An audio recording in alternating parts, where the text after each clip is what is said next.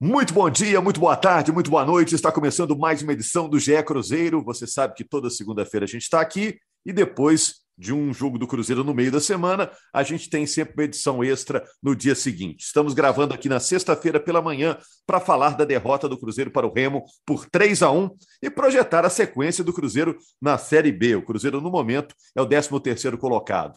Eu sou Rogério Correia, estou aqui no meio-campo, distribuindo a bola para o Bob Faria, que foi comentarista no jogo. Alô, Bob, tá ligado? Tá online? Online, estou aqui. Um abraço para todo mundo. Jaime Júnior, que já disse que tem novidades sobre os bastidores, né, Jaime? Dá, a sua manchete aí, Jaime. Ah, um abraço a todos.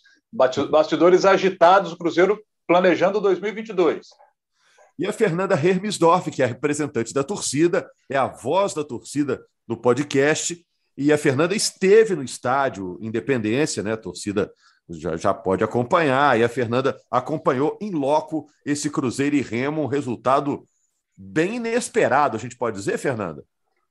Pois é, Rogério. Você sabe que quando o Cruzeiro perde, né, não tem nem clima de falar bom dia. Mas um abraço para todo mundo aí que está ouvindo, que está conversando aqui com a gente.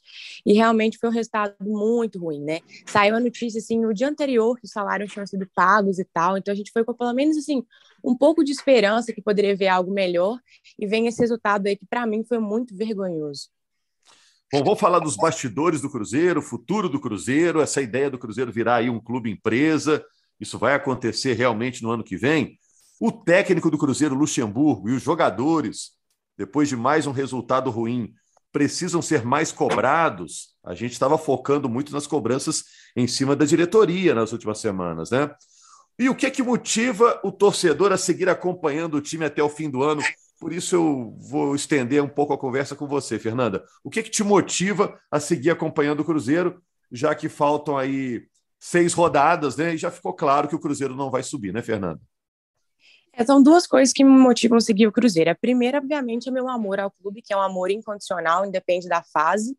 E a segunda é que aquilo que eu já até falei antes de começar aqui, que a temporada não acabou, né? Então, assim, o Cruzeiro ainda corre o risco de um rebaixamento e ele precisa muito da torcida agora, da torcida apoiando. E eu sei que é muito difícil é, de, de, cobrar um torcedor de agora, porque tá sendo horrível no estádio assistir isso, desanima, assim, é uma coisa muito ruim pra gente, sabe? Porque quando você tá em casa, talvez você consegue distrair, mas ali no estádio ser obrigada a ver tudo, e obviamente eu quero ver tudo, eu quero apoiar, mas isso desgasta a gente. É, mas querendo ou não, a gente tenta, tem que fazer a nossa parte, né? Porque esses jogadores às vezes não estão fazendo, se a diretoria não está fazendo, sobra para o torcedor, né? Como sempre sobra. Então, assim, o que me motiva, como eu falei, o amor ao meu time, e porque eu sei que a gente tem que fazer nossa parte ainda, porque senão pode acontecer o pior das hipóteses. Se série B é ruim, eu tenho certeza que a série C é muito pior. Então é por isso que eu sigo aí. É, hoje, o, Jaime, o Jaime vai trazer já já informações sobre o ano que vem. Eu estou curioso para saber o que, que o Jaime tem para contar. O Jaime é sempre bem informado aí sobre os bastidores.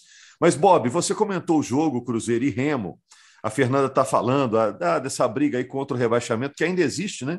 Tem chance matemática do Cruzeiro a, ainda ser rebaixado, ainda tem essa, né? Muito difícil convencer o torcedor a, a apoiar o time contra essa luta é, para permanecer na Série B é muito pouco, né, Bob? Pela história do Cruzeiro, pela grandeza do Cruzeiro. Em que situação o Cruzeiro se meteu nesse momento, hein? É, em que situação colocaram o Cruzeiro, né? Porque é bom a gente pensar, a gente lembrar, e eu gosto sempre de lembrar uma frase que eu disse quando o Cruzeiro caiu lá pela primeira vez, né? É, o Cruzeiro não caiu ele foi empurrado. Ele foi empurrado por gente inescrupulosa, ele foi empurrado por gente incompetente, ele foi empurrado por gente desonesta. Né? Então, um gigante desse tamanho, ele não cai, ele não, não sucumbe assim com suas próprias é, seus, seus próprios pés, né? trocando os próprios pés. Não, alguém tem que dar uma, um empurrão muito forte. E esse empurrão muito forte foi dado e por isso o Cruzeiro caiu. Eu acho que é difícil convencer o torcedor, é, não só pela situação que o time vive dois anos seguidos na Série B e vai jogar o terceiro ano na Série B. É difícil com o futebol que está sendo mostrado. com o que está sendo mostrado dentro de campo. Né? Que apesar dos esforços todos né, do Vanderlei Luxemburgo, de alguns jogadores, simplesmente o futebol não aparece, o jogo é ruim. O Cruzeiro faz jogo ruim atrás de jogo ruim, empata, empate atrás de empate. É, não consegue render, entram os garotos, eles estão se esforçando, não pode botar pressão em cima desses garotos, mas eles não vão tirar o Cruzeiro do poço. Quem deveria responder não responde.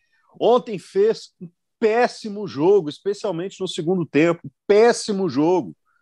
Né? Dos piores, inclusive, da temporada. É, deveria se até pensar né, se a questão salarial era uma coisa que tivesse interferindo dentro de campo. A Fernanda lembrou bem.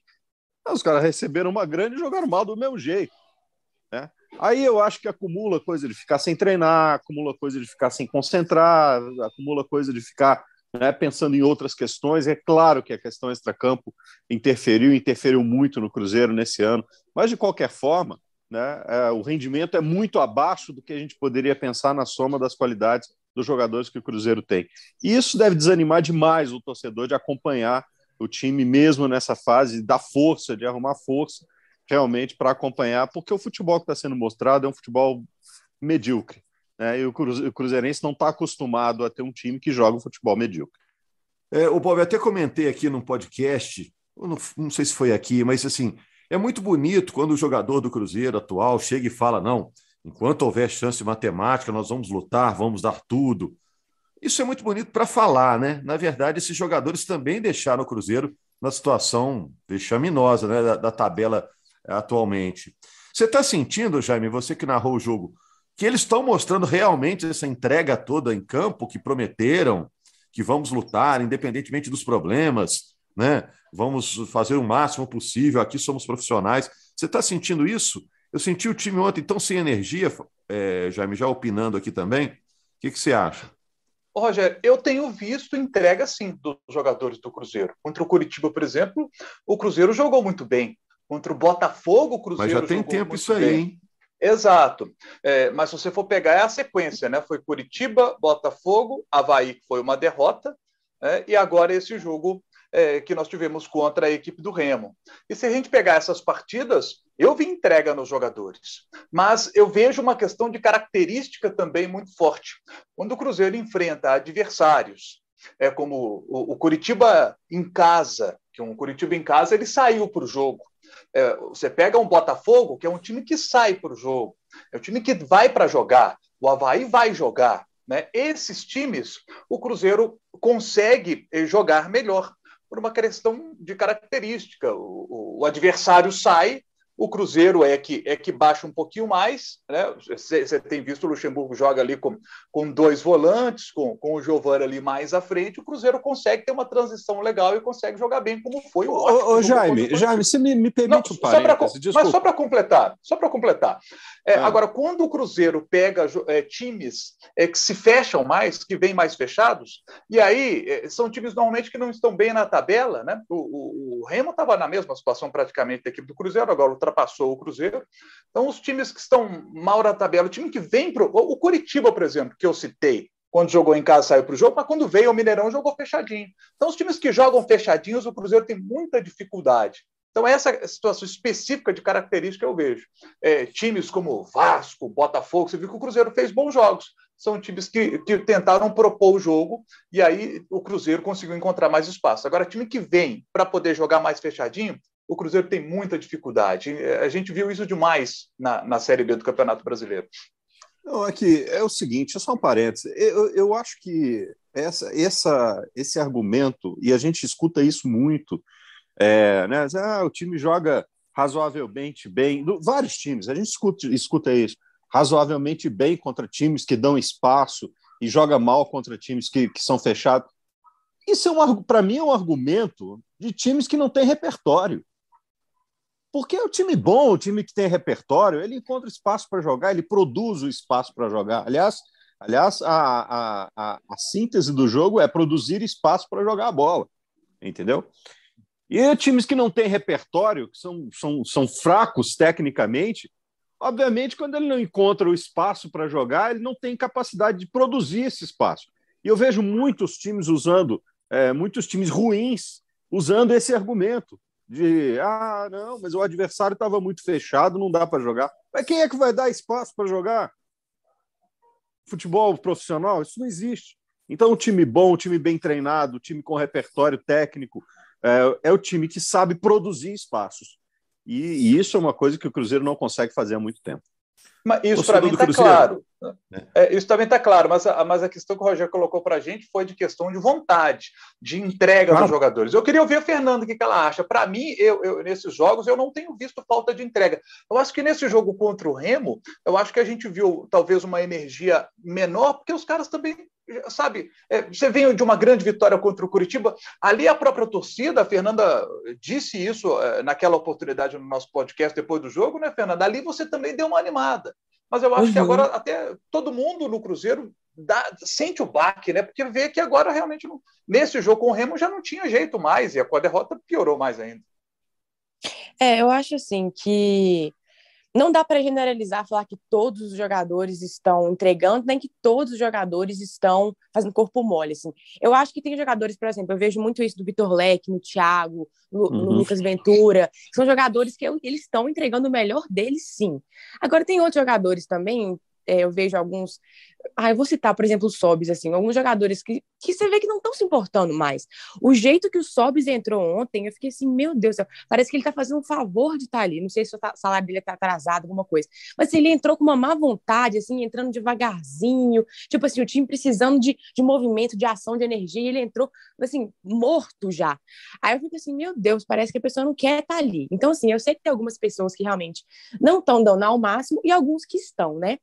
Aí tem questão de bastidores, pode ser que a gente não está sabendo o que, que é, mas óbvio, é, igual que o Jaime falou, né? Eu acho que pode ser sim que a fase interfere um pouco na motivação.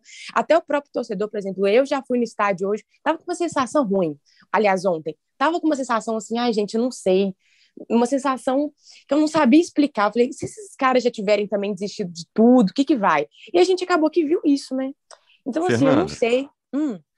E o comportamento da torcida também, você que está acompanhando todos os jogos que o Cruzeiro faz em casa, né, como mandante, mudou um pouquinho também nesse jogo. Eu senti a torcida é, mais impaciente também, mais exigente, cobrando, chegou a vaiar. Bem foi diferente impaciente. nesse jogo, né? Foi, foi sim. Eu acho que a nossa paciência está acabando, né? A nossa força também, o Bob até falou isso uma hora, é, da força do torcedor está sendo assim, parece que puxada. Então, acaba que a gente tem menos é, tolerância com erros, que a gente está tão acostumado, todo jogo é a mesma coisa, é o mesmo zagueiro que deixa uma bola passar, que não marca direito. Então, assim, chega uma hora que a gente fala assim, meu Deus, e, e começa a explodir com coisa pequena, sabe? Então, é. porque não é pequena mais, né? Já foram várias. Então, a torcida realmente está muito mais impaciente, teve vai assim, teve xingamento para o diretor para o presidente, é, porque também não dá para exigir que a gente fique né, aceitando tudo calado e achar tudo bonito, porque não tá. Pois é, ô Bob, só para fechar essa questão do jogo de ontem e projetar hum. o futuro, eu sei que o papo agora daqui a pouquinho muda, vai ficar um pouco mais otimista aí, pelo que o Jaime começou a contar para a gente. Mas, assim, é, nos últimos dias, ou semanas, ou meses, se criticou muito a diretoria do Cruzeiro, né? E talvez até por causa disso, é, a comissão técnica, os jogadores ficaram numa situação um pouco mais, um pouquinho mais confortável, tipo, poxa, os caras estão treinando, estão jogando, com salário atrasado, então, pô, não dá para cobrar demais. Mas pelas últimas atuações, tem que ter também uma cobrança forte em cima é, de jogador e, e, de comissão técnica. Quando eu falo cobrança, nada de no CT, viu, gente? Tem nada a ver isso lá no CT para testar. Mas cobrança mesmo, como estão como estão fazendo aqui, no papo, no gogó. Olha, Rogério, é... primeiro é bom a gente pensar que é o seguinte: embora tenha alguma, alguma coisa tenha sido cumprida, digamos assim, das demandas da diretoria em relação ao, ao, aos jogadores, nem tudo está acertado. Né? É, agora é um pacto. É, também o jogador ele tem algumas opções, como eles já fizeram. Diz, Olha, se não pagar, não vamos jogar. Entendeu? O cara tem, não vamos treinar, o cara tem, tem, tem as opções.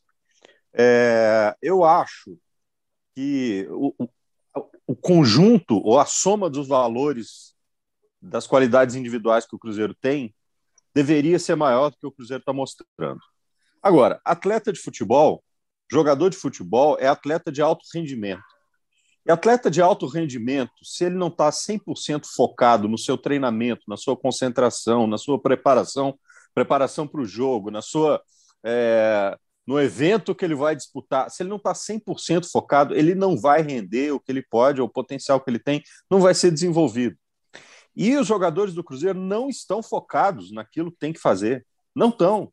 Ou eles estão preocupados com as suas mobilizações internas, ou eles estão preocupados individualmente, cada um com seus problemas individuais, não é? é ou eles estão, enfim, é, desmotivados em relação ao que pode acontecer na temporada, ou alguns deles já estão preocupados em onde eles vão jogar o ano Isso. que vem. É, com certeza. Entendeu? Tem gente ali, a garotada principalmente, né, Jaime? E Bob é. e, Fernando. Pode estar encarando, pô, isso aqui é a oportunidade da minha vida. É Mas claro. claramente estão assim, pô, como é que eu me meti nessa, né? Tô doido para é, embora. Claro, claro. é essa, claro. alguns jogadores estão então, assim, né? Exatamente. Então, tem os caras que já sabem que vão. Que, tem gente que já está pensando em parar, encerrar a carreira. Entendeu? O que, que eu estou fazendo aqui? Quer dizer, é, o torcedor do Cruzeiro não vai deixar de ser torcedor do Cruzeiro. Aconteça o que acontecer. O jogador do Cruzeiro deixa de ser jogador do Cruzeiro. Daqui a dois meses, uma boa parte desses jogadores não serão jogadores do Cruzeiro mais. Entendeu?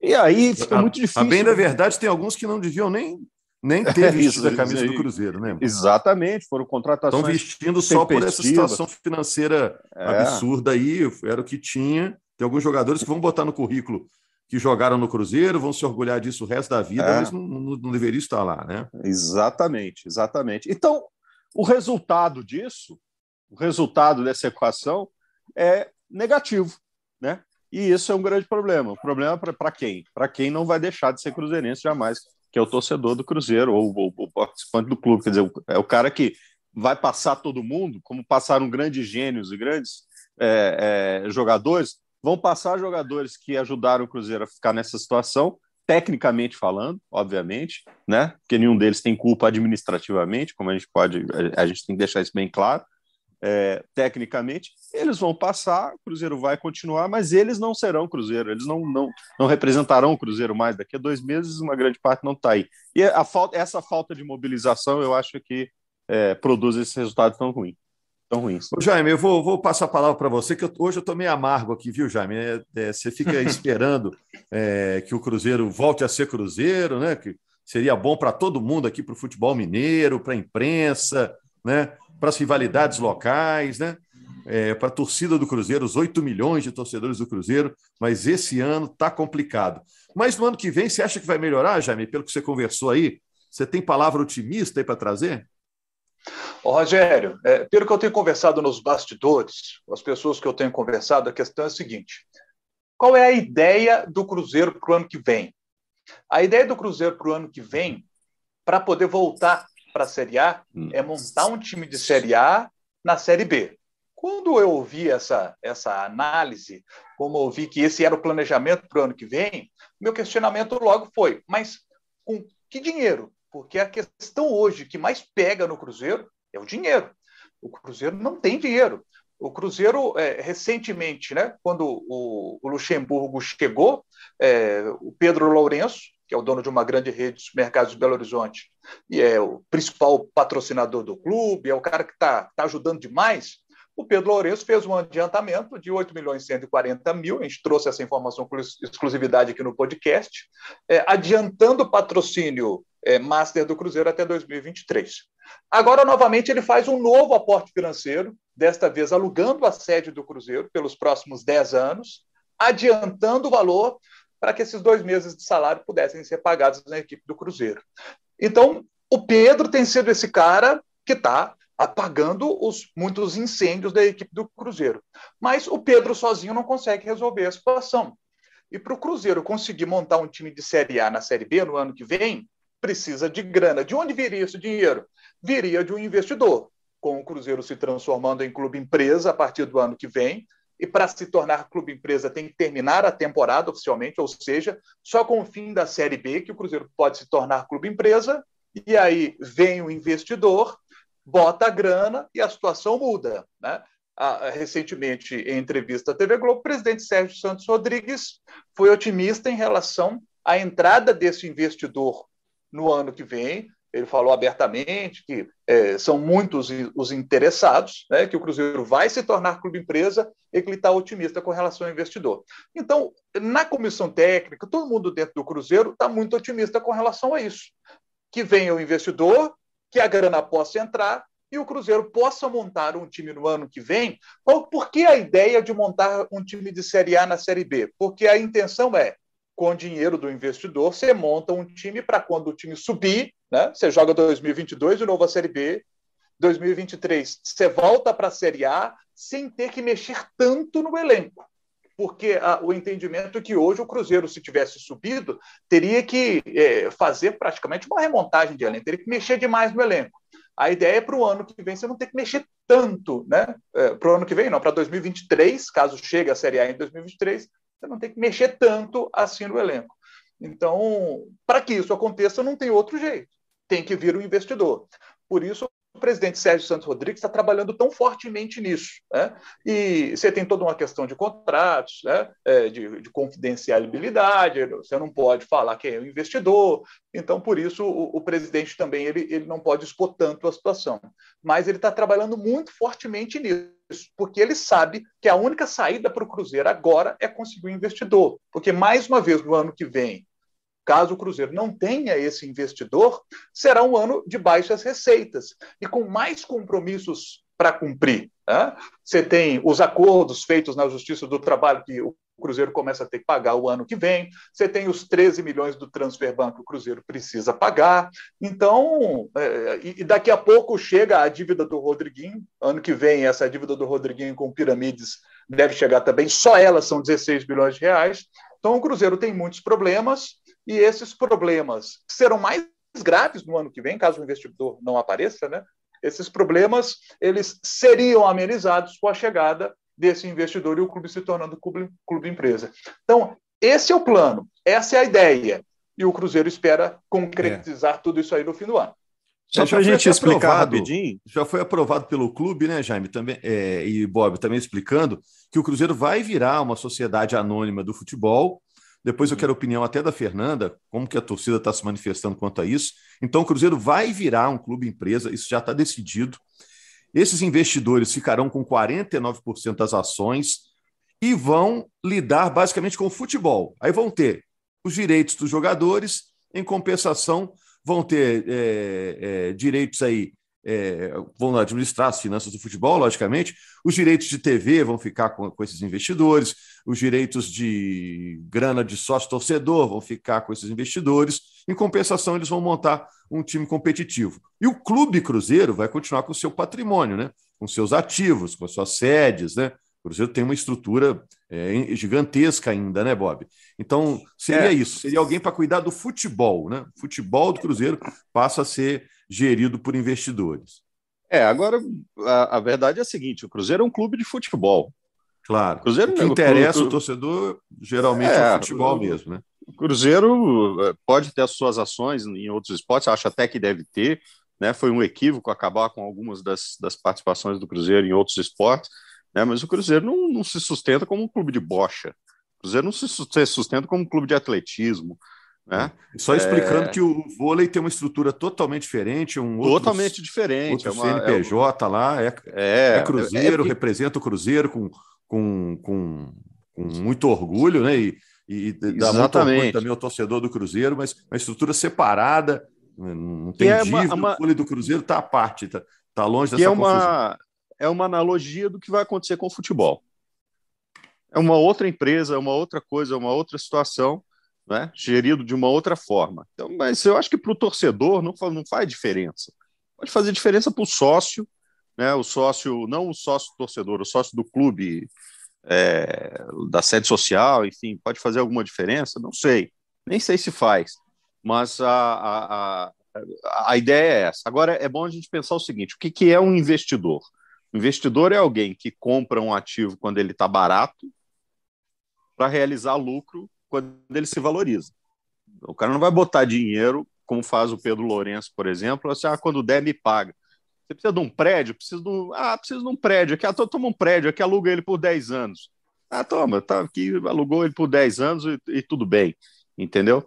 É, é, é o investidor profissional, não estou dizendo que ele não seja profissional nesse sentido, mas ele é muito mais patrocinador do que qualquer outra coisa no Cruzeiro neste momento. Né? É alguém que é apaixonado pelo Cruzeiro e ajuda o Cruzeiro dessa forma. Mas o investidor, o fundo de investimentos lá, né, que o fundo de investimento X, que vai, vai comprar 49%, o que ele quer? Ele quer comprar na baixa para quando valorizar, ele, ele obter o lucro, o que é o padrão do mercado financeiro. Né? E digo uma coisa: é, em situação normal, né, se, caiu, se, se caiu em domínio público a sociedade anônima, caiu em domínio público as ações do Cruzeiro.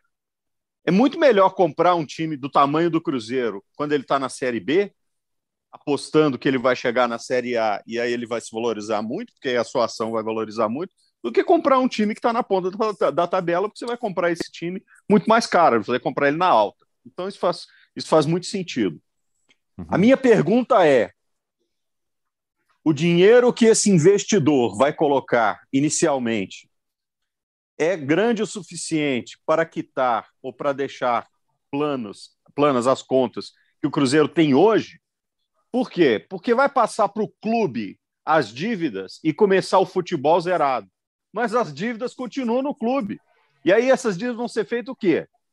Ou vai dar cano em todo mundo, é. ou vai usar patrimônio para quitar? Essa é a minha o, dúvida. O Bob, é, não, aí tem até uma informação nova, assim, já foi aprovado que todas as execuções, todas as dívidas do Cruzeiro vão se concentrar numa mesma vara, né? Vai tudo lá e vai criar um clube de credores e o pagamento vai ser feito paulatinamente aí. É, vamos ver, mas como você falou, para entrar esse seja... investidor, vai entrar uma grana preta lá, né? É, dá para bater coisas mais urgentes, né?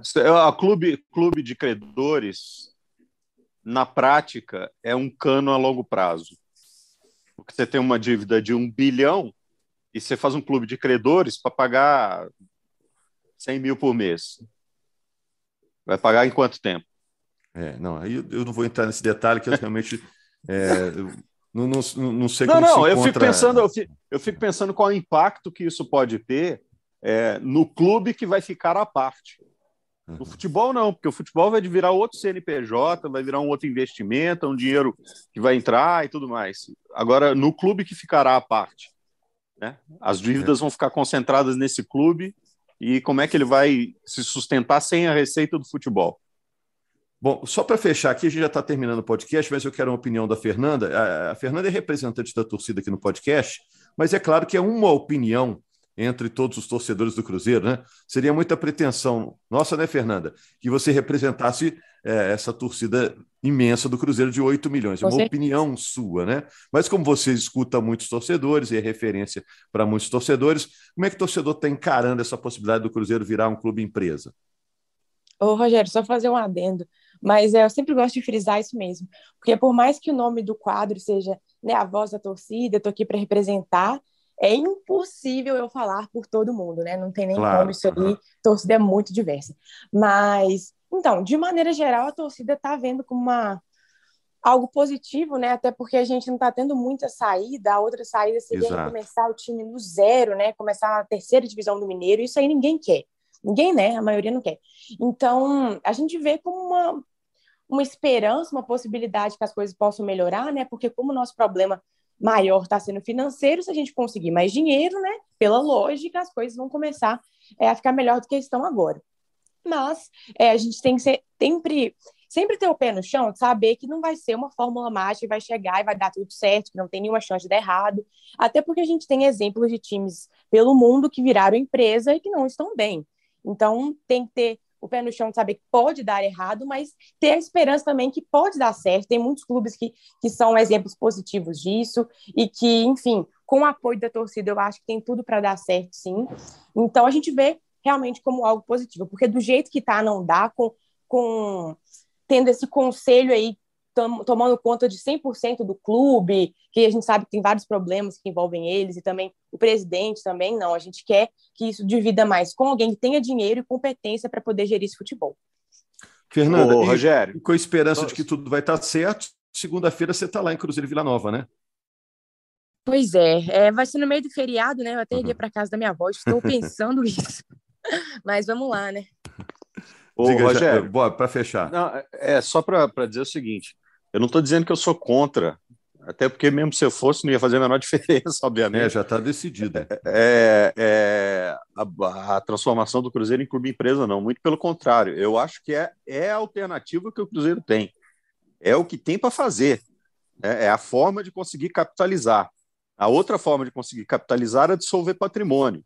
E acho que o Cruzeiro não, tá, não enfim, não tem é, como fazer isso.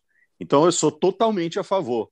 Eu só tenho curiosidade mesmo, né, de entender como é que as dívidas vão ser transferidas e geridas a partir desse momento dessa divisão, né? Ou se esse investidor ou, ou se no valor das ações colocadas está incluído o valor de quitação de dívidas que o Cruzeiro tem, né? É uma é uma operação muito muito muito sensível para ser feita, mas eu não vejo outra forma.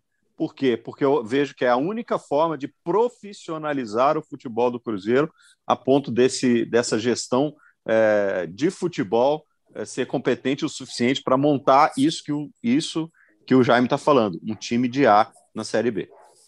É, eu estou otimista, estou otimista para o ano que vem. Acho que o Cruzeiro já bateu lá no fundo do poço e ano que vem a coisa vai ter que mudar, vai ter que melhorar, porque do jeito que está, está muito difícil. Valeu, Bob, obrigado por contar de volta com você na participação do podcast. Valeu, Jaime, pelas informações. Estamos ligados, vai descansar, né? E valeu, é... Fernanda, também. Bom feriado para todo mundo também, né? E por causa do jogo do Cruzeiro na segunda-feira, à noite, a gente não vai ter o podcast na segunda de manhã. A gente vai deixar para gravar na terça-feira, repercutindo o Cruzeiro e Vila Nova pela Série B. Combinado, gente? Grande abraço, gente. Um abração. Valeu.